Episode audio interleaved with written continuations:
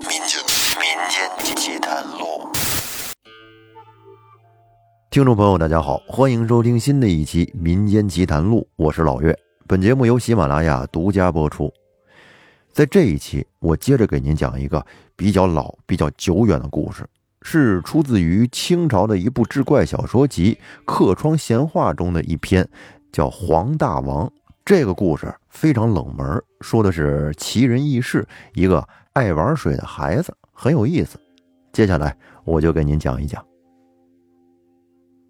说这个黄大王，他是一个人，姓黄，但是呢，他真名不叫黄大王啊。黄大王这个名字确实有点太清新脱俗了。你哥现在姓什么？姓赵，哎，我叫赵大王啊。姓李，李大王；姓王，王大王。嘿，这种名字呀，非常少见。不过，这个人的名字黄大王是后来人们对于他的一个尊称，这并不是他自己叫的。那么他真名叫什么呢？不知道，姓黄，咱们就叫他黄生吧。这个黄生是河南人，生于明末的一户农家。在他很小的时候，父亲就去世了，是母亲独自一个人含辛茹苦的把他抚养长大。这黄生生性就比较喜欢玩水，也没人教他。那么他这个特点是怎么被发现的呢？那年他刚三岁，母亲正在为人家洗衣服，他呢就跟母亲旁边玩。哎，小孩嘛，边跑边闹。而母亲洗衣服得打水呀，他需要到旁边的一个井那儿啊，跟井口用水桶往上打水。而母亲打水，这个小黄生。也就跟着来到了井边他在这个井口上啊，朝着井里边张望，想看看这井里面是什么呀。他这往里面一看，井里面的井水极为清澈，都能照见人影。这小黄生看见自己在井水中的倒影，哎呦，太高兴了，于是当即一下就从这个井口跳到了井里边。这下可给他母亲来了一个措手不及呀！他看见孩子突然就坠落到井里了，一下子给他吓坏了。就这一个儿子，他要是淹死了，后面自己的日子可怎么过呀？当时母亲可是吓坏了，急忙大声呼救。邻近的人们听到之后，都纷纷跑了过来，来到井边搭救。可谁知道，众人在井口朝着井里面一看。竟然看见这小黄生好端端的坐在水面上，也没沉下去。人们都万分惊诧，觉得简直太不可思议了。说这孩子可是够轻浮的，竟然能坐在水面上浮着。于是有人便把绳子扔到了井里，顺着绳子爬到了井中。当把小黄生抱上来时，这孩子还不干呢，跟那儿又哭又闹啊！不行，我不出去，我就跟这玩这太好玩了。后来到了黄生七八岁的时候，他母亲不幸去世了，成了一个孤儿。好心的姑姑收养了他。他这个姑姑是一个渔家的妇人，自己没有子女，自然十分喜欢他。这大侄子简直就把他当做亲生儿子一样宠爱。后来这年少的黄生就随着姑姑姑父，整天在大河上驾着船打鱼。黄生很喜欢这个活动。他乐于在水中玩耍嬉戏，而姑父多次教训他不要这么顽皮，但是他总不听，一如既往的，这就惹得姑父心里有点不高兴了。有一天，他们一家又在河上打鱼，在休息的时候，姑父就睡在船头上，跟那小眯一会儿。这黄生呢，依旧在船边上玩水，可是没想到啊，他这动静有点大。激起的水花就溅湿了姑父的衣服。姑父这是刚睡着就被黄生给吵醒了，这也是有点起床气啊，惹得姑父勃然大怒，便踹了黄生一脚。可哪知他用力有点大，竟然一脚把这小黄生踢到了河里，很快就被河水卷走了。过了一会儿，姑姑出来了，问说：“孩子呢？”姑父说：“下水了。”他下水干嘛去呀？被我一脚踹下去了。他烦人，讨厌，他打扰我睡觉。姑姑一听孩子被丈夫一脚给踹下了河，人都不见了，这个不干了，便呼天抢地的对着丈夫又哭又喊呐，说：“你怎么这么残忍呢？要杀死我那苦命的儿！你不但绝了我们皇家的后，而且将来我们老了，谁来为你我养老送终啊？”姑姑是一面诉说，一面哭得泣不成声。但是姑父却说：“哎呀，别哭了。”像他这种顽劣的孩子留下来有什么用啊？说不定将来还会惹出什么更大的麻烦。嗨，不如早点死了算了，还清静。夫妻俩这正在吵闹呢，这时从下游上来了一只船。船老大看见船上这两口子在吵架，就差动手了，就赶紧上前劝架，问他们吵架的缘由。于是这个姑姑啊，就说起了孩子的事儿，边说边哭。那船老大听明白之后说：“哎，我刚从下面上来，在离这里十多里远的地方，我看见有一个小孩正在河水里玩呢，玩的还挺高兴，不知道是不是你们的孩子呀？你们赶快驾船下去看看吧，恐怕现在还来得及。”夫妇俩一听，急忙放船顺流而下，没多久，果然看见那黄生小儿。正在那大河里边抱着一条大鱼，在波浪起伏中游来游去，好不快乐呀！姑姑见孩子安然无恙，总算是放心了，急忙把他扶回到船上，这才算了却了一场虚惊。发生了这件事之后，姑姑心想：这孩子现在已经让自己的丈夫这么讨厌了，如果他再在船上……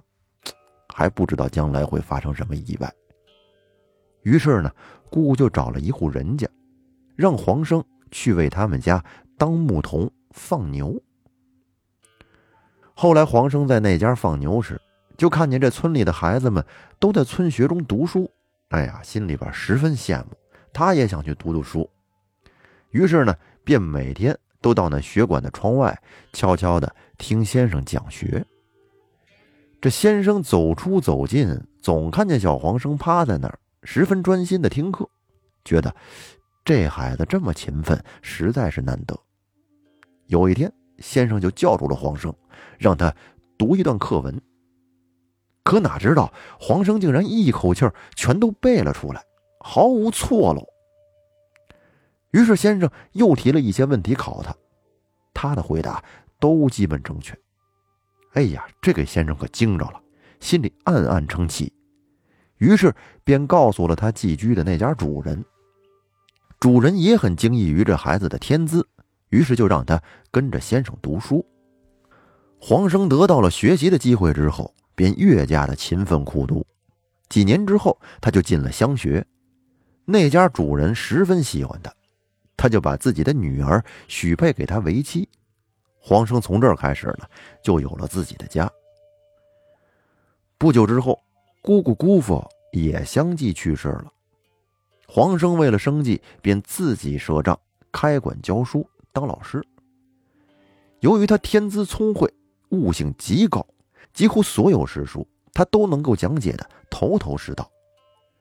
人们所提出的各种疑难问题，他也都能够剖析的条理清晰，让人信服。因此，跟随他学习的、向他请教的人是越来越多，他的名声也越来越大。后来，风帆镇守豫州的周王听说了有这么一位能人，于是就把黄生招到身边做幕僚。就这样，黄生在府中一待就是数年。不久，造反的李闯王率大军围攻豫州，周王急忙召集人马，准备抵抗。而只有黄生心里明白，明朝将亡，这是大势所趋，不可挽救了。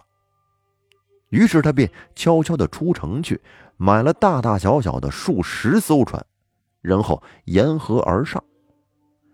这时，李闯王的军队已经开始掘黄河大堤，要放黄河之水淹灌豫州城。黄生急忙率船队赶到，将周王一家以及随从的数百人。接应到船上，顺水而下逃命。李闯王的军队发现之后，立刻派兵追赶。也不知为什么，竟然这个天气突然出现了弥天大雾，哎，方圆五里啊，连方向都辨别不出来。于是追兵只得作罢。从这儿以后，再也没有人知道周王一行人的去向。也有人说是黄生把他们都带进了嵩山深处人迹罕至的地方，在那里，他为周王建起了房屋居所，让周王隐居其间。不久，黄生回到了家乡，依旧是以教书为业，过着平静的生活。当时天下并不太平啊，随时都会有流寇盗贼出没。黄生的家乡附近也不时有流寇盗贼光顾。但是奇怪的是，当他们远远的望见这个村庄时，总会看见村子的里里外外、隐隐约约的，好像有很多军队出没，刀光剑影，令人胆寒。于是，这帮盗贼土匪谁也不敢贸然侵犯。于是，便不断的有避难的人前去投奔黄生他们家乡，而且人们也常常看见，不时有一些侍卫模样的人在晚上。出现于黄生的家门前，迎他上马而去。人们都说这是周王派人来请他了。这期间，清兵已经平定了豫州一带地方，而且也派遣了大臣前来治理。但是被决的黄河大堤却始终没有堵住，官府没有办法，只好广告天下，招募能够献计献策的高人。黄生知道之后呢，这正对我口啊，于是便欣然前来应召。后来黄生指挥民工筑堤，很快就见到了成效，工程进展也很顺利。到了大堤合拢之时，有四名身强力壮的兵卒被选派，他们必须抱着大桩与这大桩一同下水，这可是九死一生的活四个兵卒毕竟是人嘛，都有惜命的本能。哎，不愿意服从命令。黄生见了之后呢，流着眼泪对他们说：“说你们四个人呐，命中注定要建树起这一大功劳，享受百姓们十年的祭祀。既然官府已经指派了你们，如果不服从，必然会以违抗军令的罪名立即处死。你们想想，横竖都是一死，与其死的悄无声息。”还不如死的壮烈，像神灵一样长久的活在人们心中。你们说呢？四个兵卒听了之后，心想，确实是那么个道理，于是就痛痛快快的领了军令。在他们喝够了酒之后，就抱起大庄，纵然的跃入了水中。顷刻间，鲜血泛起，随波而去。大桩固定住，那缺口很快就被填平了。大堤合拢，最终大功告成了。大臣们看了都十分高兴，当即表示要上奏朝廷，为黄生请赏封官。但是黄生他不受，他跟大臣说：“我不过是前朝大明遗留下来的一介书生，既然我不能随前朝而亡，又怎么有脸来接受现在朝廷的官爵呢？”大清圣朝岂能用这样的无耻之徒？这一次，我之所以出来助你一臂之力，实在是为了解除万千黎民百姓的苦难，哪里是为了什么功名利禄之类呀？说完，黄生就独自的飘然而去。在决堤被堵住了之后，水位渐退，但是有大量淤积已久的泥沙。又将运粮的运河河床给堵了。后来官府动员了成千上万的民工开挖，哎，功效都甚微，百姓也不堪重负。于是呢，人们就向官府再一次的举荐黄生，希望他能出来治理。河都大人知道事情紧急，便去招请黄生，但是黄生执意不出。河都无奈，只好让百姓自己前往请他。黄生一看，这是真正的百姓为难了，于是这才答应露面。他到了之后，立即到旧运河道一带查看，认为这旧河床已经不能再用了，必须重开新的河道。那么如此浩大的工程，怎么做得了呢？开河道可不是一个小事儿啊。可是黄生却不慌不忙地对着河都说：“我将要在某月某日开始动工，大人，你只要在那时之前告示附近的居民，远远避开就可以了。到那时，我将独自一人来完成此事。”河都听完，觉得有点不可思议，就凭一个人来完成此事，那怎么可能呢？但是他还是按黄生说的做了。到了黄生指定的那一天，只见突然之间风雨大作，雷电交加，一时间天昏地暗。只见这云雾中出现了一条黑色的巨龙，盘旋而下，天地都为之震动，喧腾咆哮的声音就像是黄河正在倒泻一般，又像有千军万马正在战场上厮杀一样。远近的人们听见，无不胆战心惊。就这样过了三个昼夜，这动静才算是渐渐平息下来。然后河都急忙到高处查看，只见有一条崭新的运河河道已经出现在了眼前，而黄生已经不知去向了。再派人前去探访，说是黄生因为劳累过度已经去世了。为此呢，河都上奏朝廷。追封黄生为河神，并且在黄河边上建立了神庙供奉他。后来，每当黄河上有事儿的时候，人们就会看见河神的旌旗出现在波涛之间。走在最前面的四员大将，那就是当年鲍庄现身的四个兵卒。河神所到之处，必定能够转危为安。由于河神累建功德，又被晋封为王。于是百姓们便称他为黄大王，哎，这个黄大王就是这么来的。直到今天，在黄河边上，不时还会出现一种黄色的小生灵。当他们看到河宫或者官府里的小官经过时，都要用车轿把他们迎进黄大王的神庙中，请他们享用人间供奉的食品，还演戏给他们看，还留他们住下，或一两天，或三四天。然后他们就不见踪影了。后来河工们都流传说，这个黄色的小生灵就是黄大王显灵了。那这个故事讲到这儿呢，就结束了。